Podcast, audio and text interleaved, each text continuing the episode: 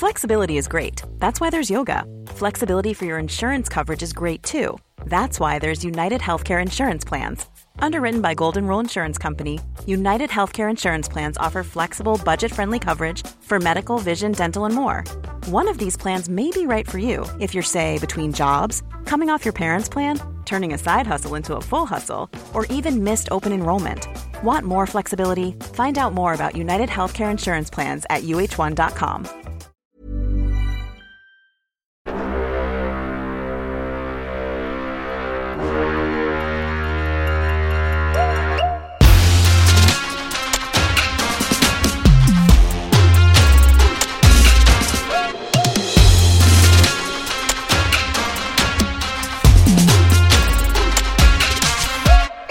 à toutes et tous et bienvenue dans le Collimateur, le podcast de l'Institut de recherche stratégique de l'école militaire, l'IRSEM, consacré aux questions de défense et aux conflits armés.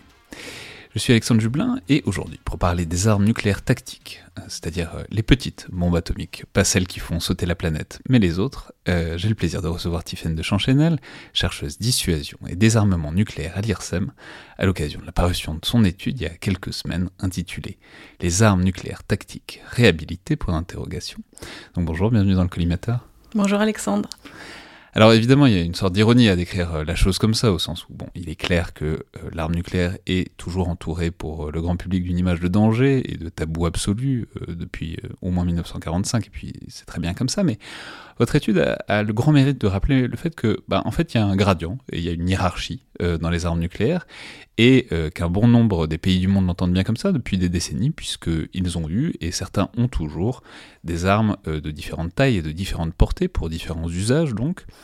Euh, la France, par exemple, on peut dire, a eu les missiles Pluton, puis Hadès pendant la guerre froide, euh, de quelques dizaines de kilotonnes et euh, d'une portée de quelques dizaines à quelques centaines de kilomètres. Mais c'est évidemment pas le seul pays dans ce cas, et on verra qu'un certain nombre de pays ont encore cette option dans leur arsenal.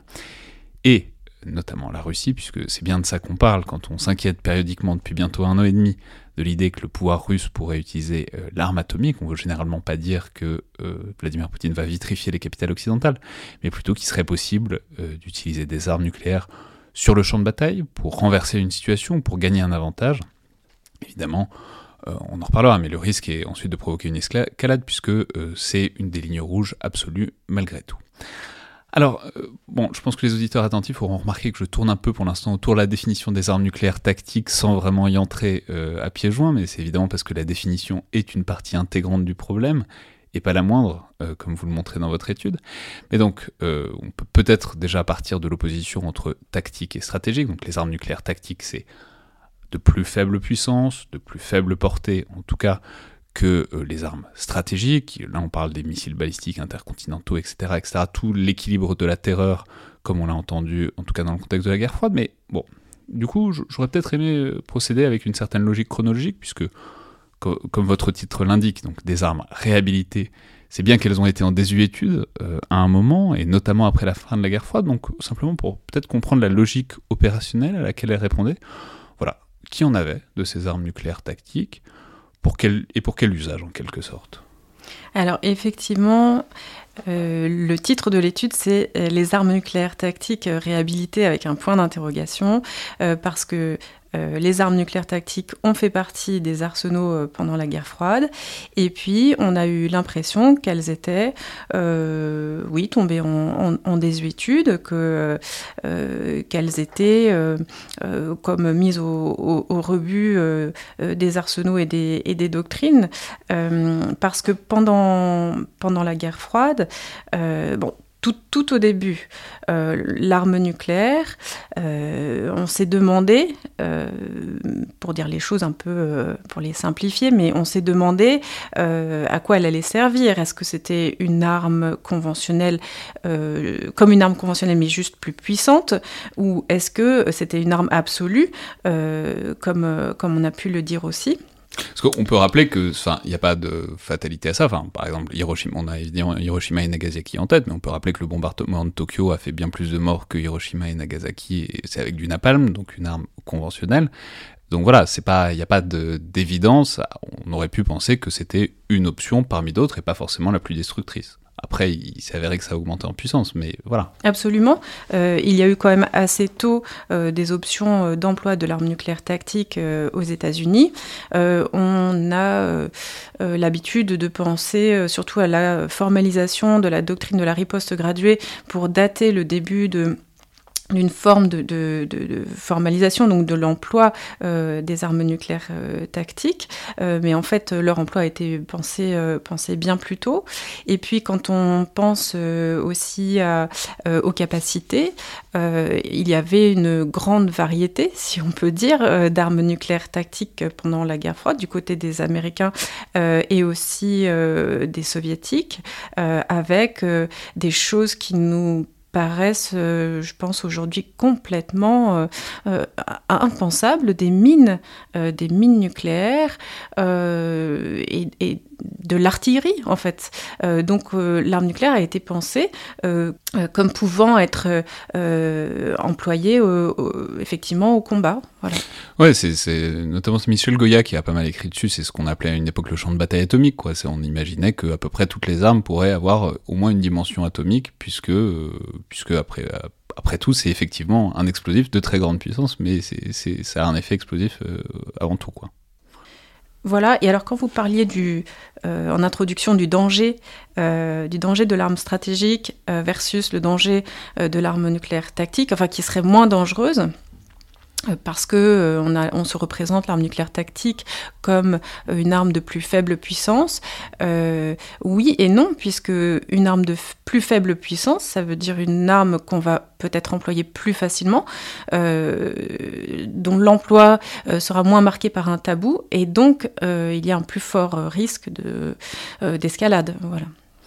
Alors, donc ça, c'était donc présent dans les arsenaux pendant la guerre froide, et euh, la fin de la guerre froide voit donc pas mal d'initiatives pour réduire tout ça. Alors, euh, on peut se demander pourquoi. On peut supposer que bon, c'est aussi dans une certaine mesure ce qui est facile à réduire euh, en geste de bonne volonté, c'est-à-dire ça permet de ne pas abandonner les armes nucléaires stratégiques qui sont euh, souvent considérés comme l'assurance vie de la nation, quoi. Mais euh, c'est sur cet ensemble-là qu'on peut montrer qu'on a des intentions de désarmement. Donc comment est-ce que ça se met en place, euh, tous ces gestes et toutes ces initiatives, à la fin de la guerre froide? Effectivement, à la fin de, de la guerre froide, il y a eu euh, alors non pas un accord formel de désarmement, euh, mais euh, des initiatives qu'on a appelées les initiatives nucléaires présidentielles. donc l'initiative est venue du côté américain de proposer, alors déjà d'indiquer que leur intention de se séparer d'un certain nombre de capacités tactiques, de réduire certaines autres capacités, et puis donc de, demander à, l'URSS de faire la même chose, enfin de, faire au moins un geste réciproque. Et puis, il y a eu donc euh, euh, la réponse soviétique, puis russe, puisqu'il y a eu ensuite les deuxièmes initiatives présidentielles. Donc ça, on peut préciser, c'est dans l'année 91, c'est à quelques semaines d'écart, c'est vers la fin de l'année 91. Il y a d'abord le discours de Bush père, et ensuite un discours de Gorbatchev qui répond plus ou moins. Voilà. Et, et donc, ce sont des mesures de confiance euh, en quelque sorte des mesures de désarmement euh, sans mesure de vérification. Donc euh, aujourd'hui, on estime que... alors les États-Unis ont publié des chiffres et ont, été peut-être plus transparents que la Russie, et les États-Unis ont émis des doutes sur la mise en œuvre de ces initiatives du côté russe. Mais on pense euh, quand même que ces, euh, initiatives ont, permis une réduction très importante de ces arsenaux. Et au final, euh, les estimations sont toujours des estimations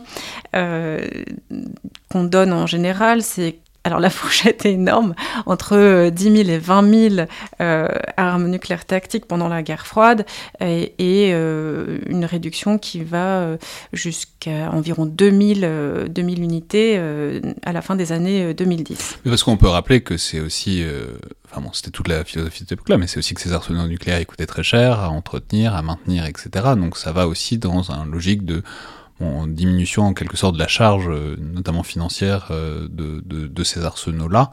Bon, c'est très esprit de la fin de la guerre froide, quoi. On se désarme mutuellement et tout le monde, euh, tout le monde y gagne à la fin. Oui, et le constat certainement de leur leur moindre utilité dans, dans, l'arsenal, dans les conditions stratégiques qui, qui, qui, se présentaient alors. Hmm.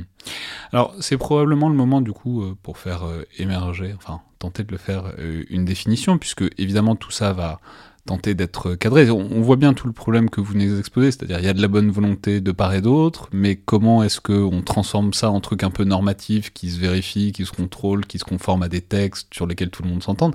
Et pour ça, ben, l'étape indispensable, c'est donc de faire émerger une définition euh, de ces armes nucléaires tactiques. Alors, effectivement, j'ai passé euh, quelques pages euh, de mon étude sur la question des définitions, même si... Non, non, mais c'est moi qui, qui, suis en train comme ça, mais maintenant, entrons aussi vraiment, parce que du coup, la question, c'est par quel bout on le prend. Donc, une, une, arme nucléaire, ça peut... Enfin, il y a plein de logiques. Il y a la logique d'emploi, euh, à quoi ça sert. Il y a la logique de puissance, à quel point c'est gros, quelle est la taille du boom. Et euh, il y a aussi une logique de vecteur de euh, qu'est-ce qu'on peut taper depuis où. Alors, euh, peut-être prenons, je sais pas, j'imagine que la logique la plus évidente pour tout le monde, c'est la logique de la taille de la bombe et de sa puissance. Mais ça, vous indiquez que, en fait, c'est pas si évident parce que on a des puissances nominales en fonction de la taille de, de, la tête nucléaire, mais en fait, c'est pas si évident que ça. Euh, c'est très variable, quoi. derrière le chiffre se cachent des choses. Voilà, et ce que je voulais dire, c'est que moi j'ai passé beaucoup de, pages, alors que finalement on peut se dire, bah, c'est évident, une arme nucléaire tactique, c'est une arme euh, de petite puissance, et puis euh, sur un vecteur d'une faible portée. Et en fait, c'est plus compliqué. Euh, donc on peut déjà regarder les choses sous l'angle des, des, capacités, des propriétés physiques de l'arme, donc on peut regarder la puissance de l'arme et puis donc la portée du vecteur, mais on peut regarder les choses aussi sous un angle de fonction euh, de logique euh, d'emploi. Alors logique d'emploi, je vais un petit peu plus loin que la fonction, on va peut-être déjà détailler sur la question de la fonction. La fonction de l'arme nucléaire tactique, c'est une fonction donc d'emploi euh, sur le champ de bataille, dans une sorte de continuum presque par rapport depuis l'arme conventionnelle. Parfois, on peut la concevoir comme une, arme euh, non seulement plus puissante, mais qui est d'une autre nature et qui va quand même, avec un aspect politique, tenter de mettre un coup d'arrêt euh, à, un conflit dans une situation qui, est au désavantage de, l'État qui va employer cette, arme nucléaire tactique. Donc, euh, naturellement, cette logique de fonction, elle est aussi très liée à la logique de euh, capacité, puisque si c'est sur le terrain, euh, au combat, eh bien oui, ce, seront des armes de plus faible portée et de, et de hum, moindre puissance. Mais, mais ça, enfin, faut, peut-être juste s'arrêter une seconde pour dire pourquoi la puissance, c'est, pas, enfin voilà, c'est, le truc instinctif, mais en fait, ça marche pas bien. Alors pourquoi est-ce que ça marche pas bien la puissance? Alors la question de la puissance, on va euh, se dire que bah, si l'arme est plus puissante, elle fait plus de dégâts. Alors globalement, c'est vrai. Mais ça dépend d'un certain nombre de facteurs. Euh, et puis, euh, ça ne va pas fonctionner euh, d'une manière comme on pourrait se le représenter. Si on a une arme dix fois plus puissante, il y a dix fois plus de dégâts. Non, ça fonctionne pas de cette manière. ah, mais ça, c'était hyper intéressant. J'ai découvert que donc une arme de 150 kilotonnes ne fait pas dix fois plus de dégâts qu'une arme de 15 kilotonnes, mais elle en fait deux fois plus. Voilà, exactement. C'est très contre-intuitif comme idée. Ben, oui, mais, euh, mais c'est pour ça que c'est pas tout à fait euh, euh, valable de mesurer la puissance des armes en se disant ah ben c'est tant de fois Hiroshima parce que ça, ça, ne, ça, ne, convient pas, ce n'est pas pertinent pour, pour mesurer les, les, les, dégâts qui pourraient être, euh, qui pourraient être engendrés par, euh, par l'emploi de, ces armes. D'autant que vous soulignez aussi que ça dépend où on l'a fait exploser et que, par exemple, on peut évidemment faire exploser euh, la bombe à terre, mais qu'on peut aussi la faire exploser en altitude, et dans ces cas-là, ça fait euh, des effets différents, destructeurs différemment euh, d'une bombe qui explose au sol. Enfin, en fait, derrière la puissance, il y a aussi tout un tas de manières d'employer euh, l'arme. Et donc, il suffit pas de regarder le chiffre pour déterminer la quantité de dégâts, quoi. Voilà, exactement. Ça, ça n'est pas enfin, ce n'est pas, euh, c'est pas pertinent simplement pour euh pour savoir comment, on, euh, quelles seront les, les conséquences de l'emploi de l'emploi d'une arme. Alors simplement, juste, il y a un, une case qu'on a sautée, c'est celle de la portée, puisque alors, et c'est une case importante parce que c'est euh, une des, c'est un des biais par lequel on a essayé de saisir ces choses-là, on a essayé de les normer, c'est par la portée des vecteurs. Alors pour qu'on ait des ordres de grandeur, quoi, euh, donc on sait qu'il y a des missiles balistiques qui tirent à des milliers et des milliers de kilomètres, mais à quel, est-ce qu'il y a un seuil à partir duquel on, décide qu'une arme est tactique, euh, c'est-à-dire en dessous d'une certaine portée, on est vraiment dans le domaine du tactique. Sur la portée, oui, ce qui est assez commode, euh, c'est qu'on a euh, des accords de maîtrise des armements bilatéraux entre euh, les États-Unis et, l'URSS puis la Russie, qui vont porter donc sur les armes stratégiques. Et on peut définir dans ce cas les armes nucléaires tactiques de manière négative en choisissant de dire que les armes qui ne sont pas visées par les accords de maîtrise d'armement euh, stratégique sont donc tactiques. Et on n'a malheureusement euh, plus aujourd'hui cet accord euh, sur les forces nucléaires intermédiaires. Donc, juste les, armes, les accords pour les armes stratégiques, c'est notamment les traités START, c'est à plus de 5500 km de portée. Ça, c'est vraiment tout ce qui est stratégique. Et les accords, notamment sur les armes intermédiaires, c'était entre 5500 et 500 km, je crois, c'est ça? Voilà, c'est entre 500 et 5500. Donc effectivement, il y a cette catégorie euh, d'accords euh, START sur la réduction euh, des armements stratégiques, donc c'est 5500. Et puis il y a cet accord sur les forces nucléaires intermédiaires qui portait sur les, alors, sur les missiles tirés du sol. Mais du coup, par extension, on, on a considéré que ce qui était tactique, c'est en dessous de 500. Voilà, c'est plutôt ça qu'on considère comme une arme nucléaire tactique. Mais là encore, il faut apporter des nuances. Euh, et une façon euh, aussi d'essayer de, cerner l'arme nucléaire tactique, ça pourrait être, euh, en considérant la logique de la fonction, de considérer que si l'arme nucléaire tactique, si l'arme nucléaire pardon, a vocation à être employée, donc un peu dans un continuum avec le, conventionnel, eh bien là, on la considère comme tactique. En revanche, si elle a une fonction euh, politique de stratégique de dissuasion, eh bien c'est une arme stratégique. C'est un peu la logique de la, euh, de la définition euh, française entre stratégique et, tactique. C'est-à-dire si c'est une arme, bah, par exemple comme les Plutons ou les Hades, où, où on serait susceptible de l'employer dans un, dans un éventail d'options, typiquement là en Ukraine, voilà, ils, lancent d'ailleurs, c'est intéressant parce qu'on en reparlera, mais ils ont des missiles à capacité duale qui ont des charges conventionnelles. Mais si, si c'est si des armes, si c'est des têtes nucléaires qu'on était supposé qu'on pourrait mettre juste dans juste remplacer le conventionnel par du nucléaire, là on peut être dans du domaine du tactique, alors que quand on est vraiment dans un autre univers, dans une autre logique euh, de dissuasion, là on est dans ce qu'on appellerait le stratégique, c'est ça? Oui, voilà. Et simplement, est-ce que, euh, donc là on voit que c'est un peu fluctuant, qu'il y a plusieurs manières euh, de prendre des définitions, est-ce qu'il y a un accord là-dessus? C'est-à-dire, est-ce que, est-ce que les gens, les pays réussissent à dialoguer et réussissent à ne serait-ce qu'avoir une définition commune, même juste à des fins de dialogue, ne parlons pas de maîtrise ouverte des armements, sur ce qui est tactique et ce qui n'est pas? Alors, si on regarde euh, les euh, les glossaires qui ont pu être élaborés de manière bilatérale ou multilatérale. Euh, on a notamment un glossaire euh, Chine-États-Unis ou un glossaire OTAN-Russie ou encore un glossaire P5, c'est-à-dire les cinq États dotés de l'arme nucléaire. Un glossaire, c'est quoi? C'est un petit livret pour s'assurer que tout le monde parle bien de la même chose, c'est ça? Oui, on peut, on, peut, on peut, dire ça comme ça, effectivement, c'est euh, une sorte de, dictionnaire.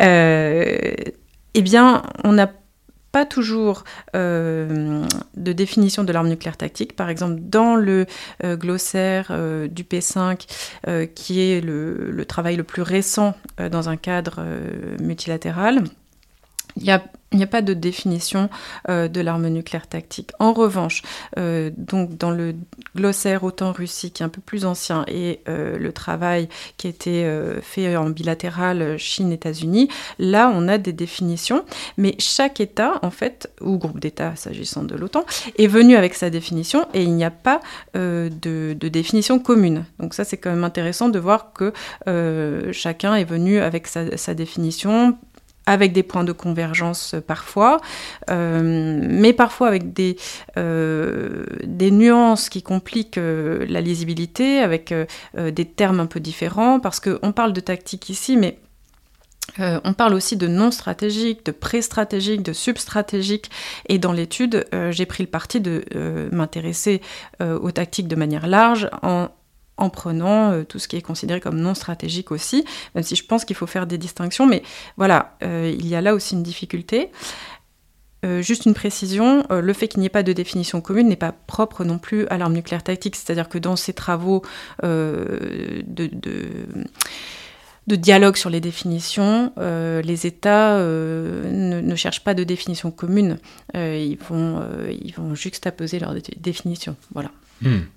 Oui, mais bon, on, aura l'occasion d'en reparler, mais on mesure bien la difficulté que c'est euh, à un moment où, si on cherche à normer les choses, euh, s'il n'y a pas de définition commune, évidemment, ça risque de poser une difficulté majeure euh, quand il s'agira de réglementer un peu les choses, même par un accord bilatéral ou, multilatéral.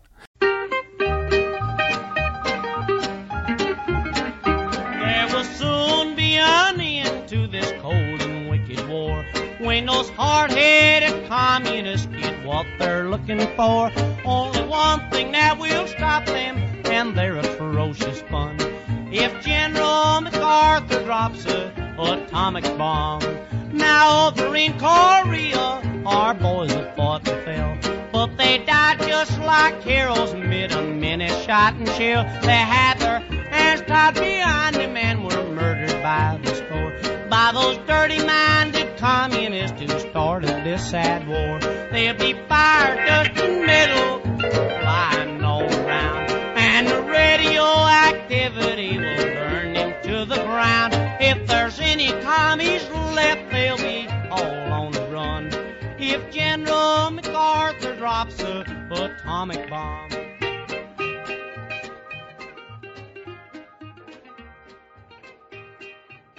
Alors maintenant, il faut peut-être passer un peu au pays en particulier, puisque là, donc, on a le cadre euh, multilatéral et même le cadre intellectuel euh, pour essayer de saisir. On voit que c'est pas facile euh, ces armes nucléaires tactiques. Ça, ce qui, donc si on, si on passe un peu en, revue les différents pays, le, celui qui très clairement conserve la place la plus centrale à ces armes, c'est la Russie. Alors, on, l'a beaucoup dit d'ailleurs à certains moments de tension de la guerre en Ukraine, parfois de manière très abusive, mais il y a une réalité qui est derrière, qui est que doctrinalement, même si ça reste ambigu, même s'il n'y a pas un texte qui soit hyper clair sur la question, il y a quand même une certaine souplesse euh, dans l'emploi théorique euh, de ces armes. Alors peut-être qu'est-ce qu'on entend par là et euh, de quand ça date cette, disons, ouverture, appelons ça comme ça, des Russes à l'emploi éventuel d'armes nucléaires tactiques? Alors, la Russie a une doctrine euh, d'emploi des armes nucléaires, une doctrine euh, de dissuasion, euh, qu'elle publie régulièrement. La dernière version ne mentionne pas spécifiquement les armes nucléaires tactiques. Et la manière dont est décrit le rôle des armes nucléaires ne laisse pas vraiment de, place à un emploi du nucléaire tactique.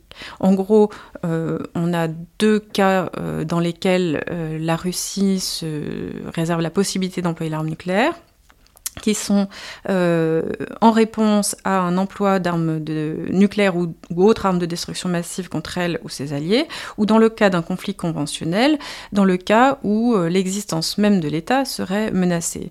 Donc, si on s'en tient à cette partie de la doctrine, on voit mal euh, comment euh, des armes nucléaires pourraient être euh, employées sur, un théâtre ou dans un continuum avec l'arme conventionnelle. Mais on a vu aussi dans des écrits militaires russes cette théorie, cette politique, disons, de l'escalade pour la désescalade ce terme recouvre l'idée euh, que dans un conflit conventionnel dans lequel la Russie serait euh, dans une situation où elle ne peut plus reprendre l'avantage, eh bien, elle pourrait avoir recours à l'arme nucléaire tactique. Ouais, mais alors ça, c'est un, bah, ça renvoie ce, ce, dont on parlait avec Dimitri Minik il y a, il y a quelques semaines, quelques mois maintenant, sur bah, voilà, toute cette littérature russe qui est de la littérature un peu grise, c'est-à-dire c'est de la réflexion stratégique qui n'est pas déconnectée, qui a une réelle importance, mais pour autant dont il est parfois difficile de savoir qu'elle est, elle n'a pas forcément valeur de doctrine, mais en même temps ce sont des réflexions qui circulent. Donc euh, voilà, c'est alors, c'est, mais en même temps, c'est ce que vous soulignez aussi euh, dans l'étude, et puis qui est un principe général qu'il est bon de garder en tête sur ces questions-là, c'est que bah, l'ambiguïté, c'est pas euh, une erreur, c'est pas un bug, c'est, c'est, c'est, c'est, une expression américaine, c'est it's not a bug, it's a feature. C'est pas une erreur, ça fait partie de la chose de garder une ambiguïté sur l'emploi de ces armes parce que ça participe à la dissuasion. Effectivement, on est forcé de, euh, de prendre en compte euh, ces écrits, euh, même si, à ma connaissance en tout cas, il n'y a pas de reconnaissance officielle d'une telle perspective d'emploi, parce que la Russie joue de l'ambiguïté, et pas par erreur. Et donc, en particulier d'ailleurs avec les armes nucléaires dites tactiques, il y a de, nombreuses, euh, de nombreux exemples, euh, soit euh, autour de l'annexion de la Crimée, euh, soit euh, plus loin dans le passé, autour de 2000, euh, 2007, toutes ces menaces de déploiement du missile Iskander, qui est donc considéré comme tactique, dans l'enclave de Kaliningrad. Et de manière générale, Alors ça, rappelons, donc le missile Iskander, c'est des missiles dont on a beaucoup entendu parler en Ukraine parce qu'ils Oui. en tirent beaucoup. S'ils sont duo, donc ils, ont, ils peuvent avoir des charges conventionnelles et ils les ont de nos jours, mais on pourrait monter euh, des ogives nucléaires euh, dessus. Et Kaliningrad, c'est donc cette enclave euh, très très proche euh, de l'Union Européenne, de la Pologne, quoi, entre la Pologne et les pays baltes. Et donc évidemment, s'il y avait des Iskander là, c'est la Enfin, beaucoup de l'Europe, euh, enfin toute la Baltique est, est à portée euh, de missiles nucléaires tactiques. Quoi. Voilà, et vous soulignez ce caractère dual, donc conventionnel et nucléaire, de ce missile. Euh, et on voit que euh, dans les expressions, dans les déclarations euh, qui, euh, qui évoquent l'Iskander, qu'il y a un, jeu, si on veut, euh, sur cette ambiguïté. Euh, donc, euh, alors, j'ai oublié de préciser, s'agissant du déploiement de l'Iskander. À Kaliningrad, c'était à l'époque euh, une manière euh, pour euh, Moscou de, de- signaler sa désapprobation des évolutions euh, de la défense antimissile de l'OTAN. Euh, donc c'est pour ça que je parlais de vocation politique en fait de ces armes et, et- et toute cette toute cette démonstration, toute, toute cette rhétorique autour de l'arme nucléaire tactique, eh ben, forcément ça a un impact sur notre manière de concevoir la façon dont la Russie pourrait éventuellement avoir recours à l'arme nucléaire tactique. Et c'est très intéressant parce que du coup, parce que en fait leur portée euh, limitée envoie des messages nécessairement. C'est-à-dire, euh, bah, oui, il y a aussi les sous-marins nucléaires, euh, lanceurs d'engins, etc., qui sont quelque part et qui peuvent frapper n'importe quelle partie du monde, etc. Mais du coup, par définition, ils sont furtifs, ils sont partout. ils envoient pas de messages. Ils peuvent dans certaines conditions, mais très rarement. Alors que, à l'inverse, ces armes nucléaires tactiques, elles ont l'inconvénient, mais aussi le mérite qu'il faut les installer et que ça se voit et que ça se déclare. Et du coup, ça fait partie de l'ensemble des messages politiques qu'on peut envoyer par euh, la disposition euh, d'armes. Oui, et c'est d'ailleurs la manière dont on peut interpréter aujourd'hui euh, l'accord et surtout la publicité autour de l'accord entre la Russie et la Biélorussie sur le stationnement euh, d'armes nucléaires tactiques euh, sur le territoire biélorusse. Euh, parce que c'est une manière effectivement de, de signaler quelque chose et c'est aussi peut-être pour la Russie le fait d'avoir des, des capacités qui pourraient être activé en quelque sorte euh, euh, en cas de, de besoin, c'est une manière d'ajouter un, un échelon euh, de signalement. Euh, parce qu'aujourd'hui, donc, euh, euh, la Russie euh, explique euh, qu'elle est en train de euh, former les, les équipages euh, pour les, la partie aéroportée et de, et de L'équipage biélorusse. hein. euh, oui, pardon, les équipages biélorusses pour les former donc à la possibilité de, de- d'emporter des armes nucléaires euh, sur euh, leurs avions.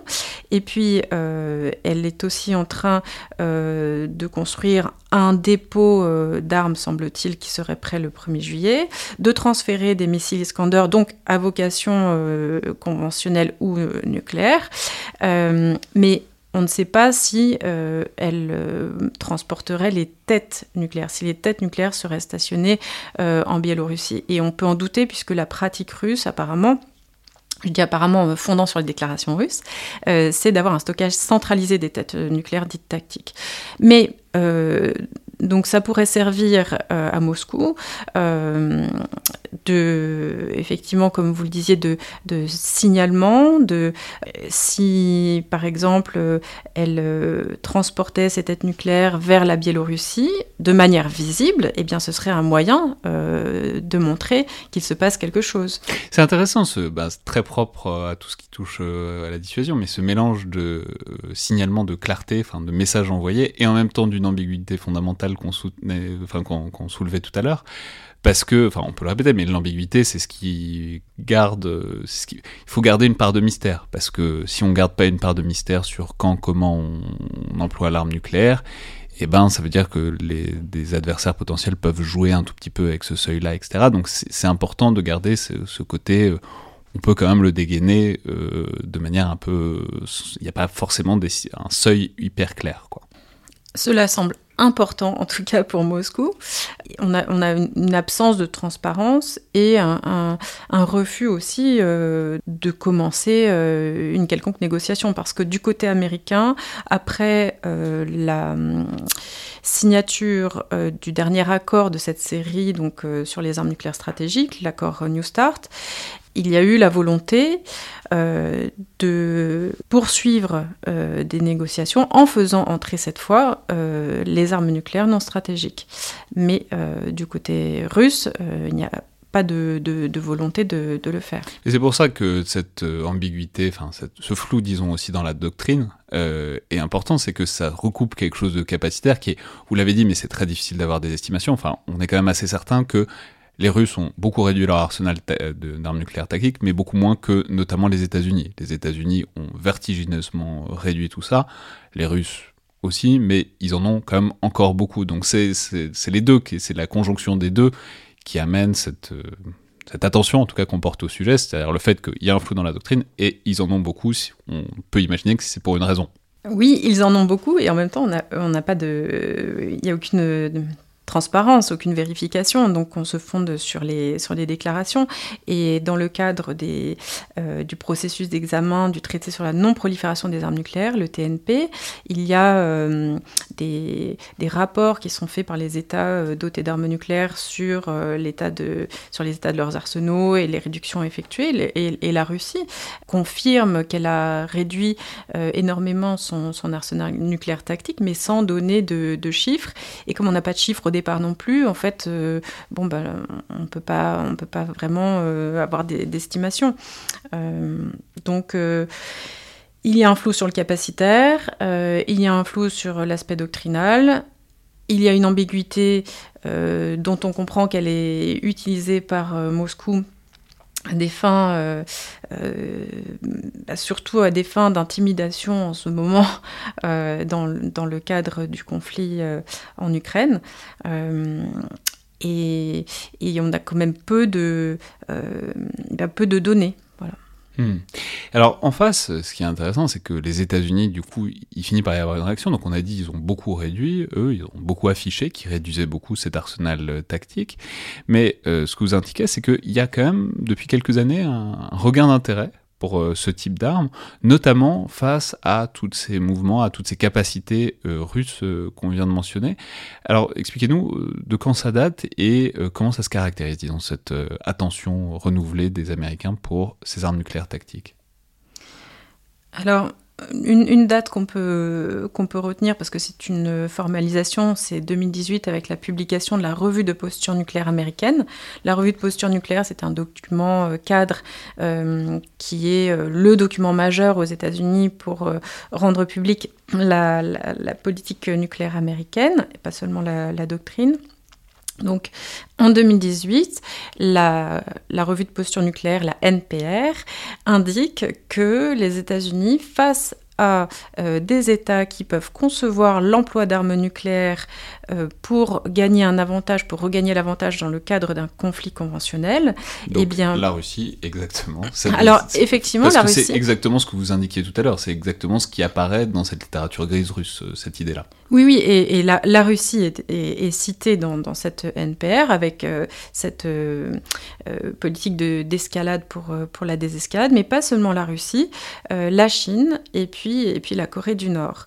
Donc, pour faire face au, au développement de doctrinaux, en fait, capacitaires aussi, mais doctrinaux de, ces États, les États-Unis euh, envisagent de euh, remettre l'accent sur le nucléaire non stratégique. Euh, je dis non stratégique en reprenant leur terminologie parce que les États-Unis, quand ils parlent de nucléaire tactique, euh, parlent des autres, euh, mais quand ils parlent de leurs propres arsenaux, ce sont des arsenaux non stratégiques. Donc, euh, les États-Unis veulent mettre l'accent sur le nucléaire non stratégique en euh, suivant deux, euh, axes, euh, en développant des compléments, ce qu'ils appellent des compléments à leur arsenaux. À la fois, à cette époque, donc, ils décident à court terme de réduire la puissance de certaines têtes sur les missiles balistiques à bord des sous-marins. Et par ailleurs, à plus long terme, développer ou redévelopper, disons, une capacité de missiles de croisière nucléaire navale. Alors, la première partie à court terme a été appliquée. Euh, et la seconde partie euh, sur euh, donc des missiles de croisière navale a été abandonnée sous l'administration Biden. Mais au-delà des capacités, ce qui est intéressant de constater, c'est ce, ce problème identifié par les États-Unis, qui est donc le problème, un problème qui est russe, mais qui n'est pas seulement russe, et la solution euh, qui est donc de euh, renforcer euh, l'arsenal non stratégique et de voir que... donc c'est l'idée qu'il y a un segment qui pourrait leur manquer oui. et que du coup des adversaires potentiels, la Russie, la Chine, etc., pourraient jouer dessus, c'est-à-dire nous on balance une arme nucléaire tactique, vu que vous, vous n'en avez pas, ou si peu, etc., vous pouvez pas faire la même chose, et vous n'allez pas escalader jusqu'aux armes stratégiques, donc là, on peut gagner sur ce créneau-là. Donc en gros, c'est essayer de réduire cet angle mort, en tout cas qui était perçu comme ça, euh, il y a cinq ans à peu près. Quoi. Oui, oui, et le, terme angle mort, effectivement, c'est ça. Euh, donc euh, c'est l'idée que les, États-Unis ne pourraient pas répondre, puisqu'un emploi d'armes nucléaires tactiques serait trop bas pour avoir recours au nucléaire stratégique. Et même si les États-Unis avaient, avant ces compléments, enfin avant ce complément, puisque le second n'a pas été finalement décidé, mais avaient déjà des capacités, euh, ils ont jugé nécessaire de renforcer leur nucléaire tactique, peut-être pour le rendre plus crédible euh, aux yeux de l'adversaire simplement et montrer euh, leur volonté et leur euh, détermination à employer l'arme nucléaire euh, si, si, nécessaire. Alors, cette décision, elle a été critiquée parce qu'elle a été vue comme un moyen d'abaisser le seuil d'emploi du nucléaire dans la doctrine américaine. Mais ce que l'administration à l'époque a essayé de d'expliquer, euh, c'est que l'objectif était précisément l'inverse. C'était de relever le seuil d'emploi du nucléaire dans les doctrines des autres États, en leur passant le message que, euh, que ce qu'ils envisageaient euh, ne serait pas à leur avantage et donc euh, de leur faire renoncer à avoir dans leur doctrine la possibilité d'un emploi tactique dans le cadre d'un conflit euh, conventionnel. Hmm. Alors là, on est donc dans, le face-à-face -face russo-américain, mais évidemment, ce ne sont pas les seules puissances nucléaires. Et par exemple, euh, c'est intéressant, par exemple, pour la France. Euh, alors, j'ai dit en introduction qu'il y a eu un moment où les armées françaises ont été présentes, enfin, ont eu ce segment capacitaire. Alors, qu'est-ce que c'est devenu? Où en est la France par rapport à ces euh, donc, armes nucléaires tactiques? Alors la France a eu une évolution euh, doctrinale qui a conduit à complètement éliminer du vocabulaire et de la doctrine l'arme nucléaire tactique. Effectivement, l'arme nucléaire tactique a fait partie de l'arsenal euh, de la France, elle a fait partie de la doctrine. Quand on regarde le livre blanc de 1972, il est très clair qu'on conçoit euh, l'emploi euh, de l'arme nucléaire de manière tactique, mais il y a une évolution à peu près au début des années 80. Et là, on va faire évoluer à la fois le concept et le, vocabulaire, et on n'emploie plus le terme de, tactique.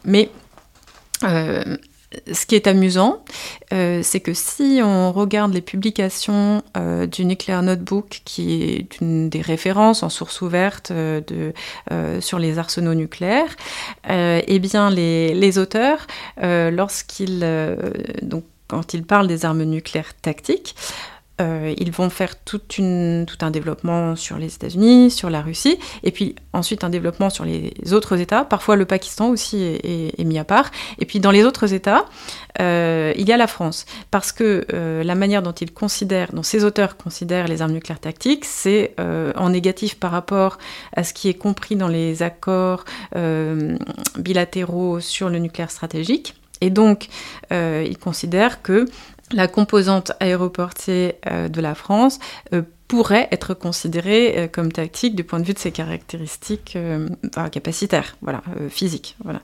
Mais donc, pour la France, ce qui est devenu, disons, le critère pour définir tactique ou stratégique, stratégique, pardon, c'est la fonction de l'arme. Donc à partir du moment où la fonction elle est de dissuasion, elle est stratégique, eh bien l'arme elle est stratégique aussi. Donc ça, ça veut dire qu'à aucun moment la France n'envisage d'utiliser des armes nucléaires pour regagner l'avantage dans un, euh, affrontement conventionnel. C'est ça l'idée, c'est que pour euh, la France, l'arme nucléaire, c'est euh, l'existence de la nation, c'est l'assurance vie. Ce sont les intérêts vitaux, voilà. Donc c'est un seuil stratégique, euh, politique et. Euh, Mais alors c'est intéressant parce que du coup, on a introduit un truc bizarre depuis une quarantaine d'années dans la doctrine nucléaire française, qui est cette idée d'ultime avertissement, mhm. qui est quelque chose que seule la France a, qui peut avoir à peu près le même usage que d'autres pays pourraient avoir d'une arme nucléaire tactique. Mais alors expliquez-nous ce que c'est cette idée d'ultime avertissement, parce que comme ça, on, a un peu la logique qui a amené à ce renoncement. Oui, absolument. Alors, euh, l'ultime avertissement, c'était le résultat euh, de l'histoire euh, de la conception de l'arme nucléaire tactique, effectivement. C'est le signal qu'on envoie à l'adversaire qu'il est en train de franchir un, seuil. On, appelle ça aujourd'hui l'avertissement nucléaire. Et euh, c'est une frappe qui n'est pas obligatoire avant des dommages inacceptables, euh, mais qui n'a pas vocation non plus à être euh, répétée, parce que sinon on se trouve dans la doctrine de la riposte graduée. Et c'est effectivement une forme de d'originalité de la doctrine française de, de, prévoir la possibilité d'envoyer un signal nucléaire. Et quand on regarde l'évolution euh, du concept français, on voit effectivement que cet euh, ultime avertissement, qui devient l'avertissement nucléaire, est la résultante euh, de, de l'abandon du nucléaire tactique, mais de la nécessité, malgré tout, d'avoir la possibilité d'un échelon avant les dommages inacceptables. Donc, ouais, ce serait une frappe nucléaire qui n'est pas donc du nucléaire tactique, mais qui est du nucléaire euh, pré-stratégique, euh, appelons ça comme ça. Alors on appelait ça pré-stratégique euh, dans les années 80. Aujourd'hui le terme n'est pas, n'est pas employé. Et dans la, dans la doctrine, enfin dans la politique déclaratoire, disons, euh, française, il n'y a pas de précision sur euh, le type de frappe euh, qui, est, qui est envisagée, ni si c'est telle ou telle composante qui serait utilisée, contrairement à ce qu'on peut parfois lire.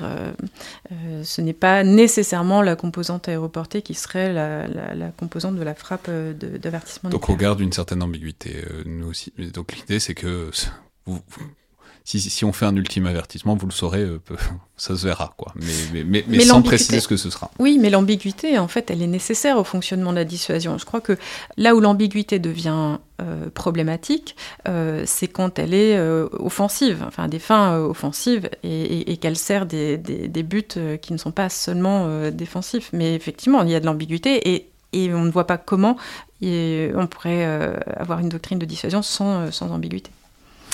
Et enfin, un, dernier cas qui est intéressant, dans, lequel vous auquel vous intéressez notamment dans l'étude, c'est celui du Pakistan, qui est très, euh, enfin, qui est original parce que c'est voilà un pays qui s'est très très clairement lancé sur ce segment et sur ses capacités euh, depuis euh, plus d'une décennie. Enfin, ça fait un peu plus d'une décennie que c'est une capacité qui est active pour eux.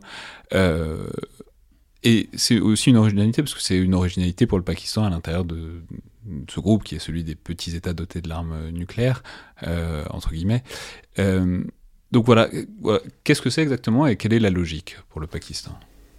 Alors le Pakistan euh, a annoncé développer un missile Nasser, missile de 60 km de portée dans les années 2010. Euh, on était quand même dans une période plutôt euh, dans, dans une dynamique. C'est vraiment dérisoire. Alors, les, les lance-roquettes vont plus loin que. Enfin, les lance-roquettes multiples vont plus loin que 60 km. 60 km, c'est vraiment une, très courte portée.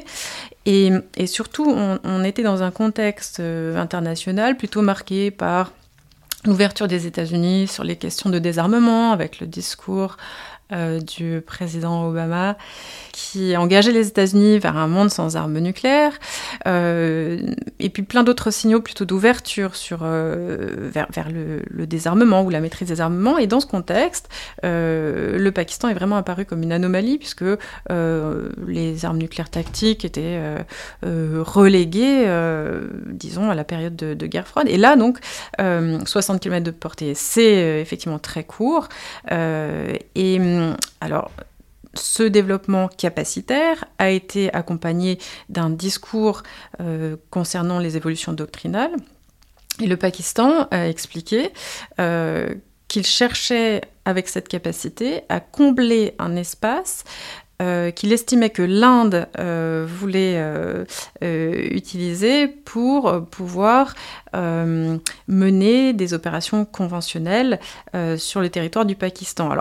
Pour expliquer euh, les, intentions euh, euh, pakistanaises, il faut que j'explique aussi quels ont été les, développements du côté indien face aux, aux, attentats terroristes qui ont été conduits en Inde et soutenus par le Pakistan. L'Inde a cherché à mettre en place une forme de dissuasion et a indiqué au Pakistan qu'en cas de nouvel attentat de, ce type, eh bien, euh, elle euh, procéderait à euh, des euh, à des opérations conventionnelles sur le territoire pakistanais. Mais euh, dans la doctrine pakistanaise, il y avait plusieurs seuils d'emploi de l'arme nucléaire, dont un seuil de type euh, territorial. Il y avait seuil économique, seuil politique, etc. Bon. Mais donc le seuil territorial indiquait bien à l'Inde que si elle allait trop loin à partir d'un certain seuil de, pénétration du territoire pakistanais, il y avait une possibilité de riposte nucléaire. Mais justement, l'Inde prévoyait de, de ne pas jusqu'à ce seuil. Et euh, le Pakistan se rendait compte donc qu'il ne pouvait pas exercer de dissuasion nucléaire à l'égard euh, de l'Inde dans ce cas-là, puisque c'était sous euh, son, seuil territorial, et il a cherché à rétablir la dissuasion vis-à-vis de l'Inde en disant que ce missile Nasser avait vocation à répondre à une éventuelle opération conventionnelle indienne et, donc à rétablir la dissuasion. Hmm. Et alors, c'est. Est-ce que. Est-ce que ça, fait entrer dans quelque sorte dans un ce qu'on appellerait un dilemme de sécurité? Enfin, c'est-à-dire dilemme de sécurité. Je rappelle, c'est l'idée que, ben, en fait, quand quelqu'un se met à se renforcer, en fait, la personne d'en face se met à se renforcer pour en prévision et, ça continue comme ça jusqu'à ce que ça explose potentiellement. Donc, est-ce que c'est le risque d'une escalade ou est-ce que, bon, pour l'instant, c'est une capacité qui est assez bien cloisonnée? Alors, oui, il y a un risque d'escalade, euh, mais avant ce risque d'escalade dans le sens d'une forme de course aux armements, je pense que c'est ce que vous suggériez, il y a aussi le risque d'escalade euh, euh, d'un conflit. À partir du moment où le Pakistan se dote euh, d'une telle capacité, même si il affirme que ses intentions sont de rétablir la dissuasion, on comprend bien que cette, arme elle a vocation à être employée. Elle a vocation à dissuader l'Inde de mettre en œuvre cette doctrine de, d'une forme de dissuasion des, attentats qu'on appelait la doctrine, que l'Inde appelait la doctrine Cold Start. Mais euh, c'est une arme qui paraît euh, quand même beaucoup plus facilement employable qu'une arme stratégique. Euh, donc on peut craindre que le Pakistan l'emploie d'une manière un peu, disons, facilitée, que le tabou du nucléaire ne porte pas sur ce type de, capacité. Donc il y a un risque d'escalade à ce moment-là. Et on peut voir aussi dans cette démarche du Pakistan de se doter de ce type d'armes, et c'est ce qui n'est pas tellement rassurant, que finalement il aurait eu d'autres capacités euh, lui permettant de faire la même chose sur le plan opérationnel. Donc pourquoi se doter de ce missile de, courte portée? On peut quand même supposer que c'est pour inquiéter. Euh, et donc, euh, jouer un peu, euh, jouer un peu sur cette euh, peur de, de, l'emploi de, de l'arme nucléaire tactique. Et ensuite, sur la question d'une forme de course aux armements, en quelque sorte, enfin en tout cas de réaction à, cette, à cette capacité, l'Inde a une doctrine de représailles massives. Et donc, on peut voir dans, euh, dans cette euh, relation de dissuasion un problème, euh, parce que si le Pakistan emploie ce missile de 60 km de portée, est-ce que l'Inde va décider de représailles massives? Donc Là, effectivement, il y a un, espace euh, que euh, les Indiens euh, ont comblé aussi par des déclarations qui ont indiqué que tout emploi de l'arme nucléaire, enfin, c'est pas formulé exactement de cette manière, là je suis en train de reprendre le vocabulaire de l'OTAN, mais qu'un emploi de l'arme nucléaire serait de toute façon conçu, enfin considéré comme changeant la nature du, du conflit. Et donc, pour serait susceptible de donner lieu à une riposte euh, de l'Inde. Mais alors, euh, si on essaie de trouver des perspectives, puisqu'on voit que tout ça est un peu, j'allais dire anarchique, c'est pas anarchique, mais en tout cas c'est des logiques euh, plutôt qui, qui, tendent à alimenter des cercles vicieux que des cercles vertueux, en tout cas depuis quelques années. Est-ce qu'il y a des perspectives de euh, régulation de tout ça, de, que ce soit en bilatéral ou en multilatéral? Alors on imagine bien que l'heure n'est pas forcément exactement aux négociations, notamment entre les États-Unis et la Russie, mais euh, en même temps, on ne sait pas, hein, notamment sur tout ce qui est nucléaire, ils sont, en fait, ils sont restés plutôt très soft et très ouverts, et il n'y a pas eu de signe si inquiétant que ça depuis euh, le début de la guerre en Ukraine. Donc qu'est-ce que. Est-ce qu'il y, a des perspectives ou est-ce que bah, il faut s'attendre à ce qu'on est un peu en train de décrire pour l'Inde et le Pakistan à, échelle plus large, c'est-à-dire de. Bah, si c'est un segment qui redevient intéressant, euh, pour certains, il risque de redevenir intéressant pour pas mal de monde. Alors, euh, les circonstances actuelles, effectivement, rendent difficile d'imaginer euh, des, négociations.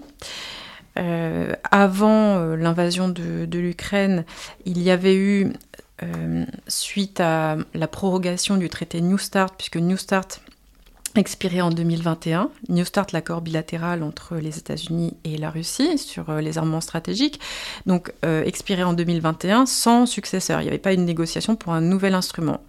Euh, donc les deux parties au traité ont décidé de proroger le traité comme comme c'était possible en fait. Le texte du traité le, le permettait de 5 ans. donc le traité est en vigueur jusqu'en 2026. Euh, lorsqu'ils ont décidé de cette prorogation, ils ont aussi engagé des euh, pour parler euh, un dialogue sur la stabilité stratégique, qui n'était donc pas vraiment une négociation, mais qui pouvait être vu comme un début de, discussion en vue d'une négociation.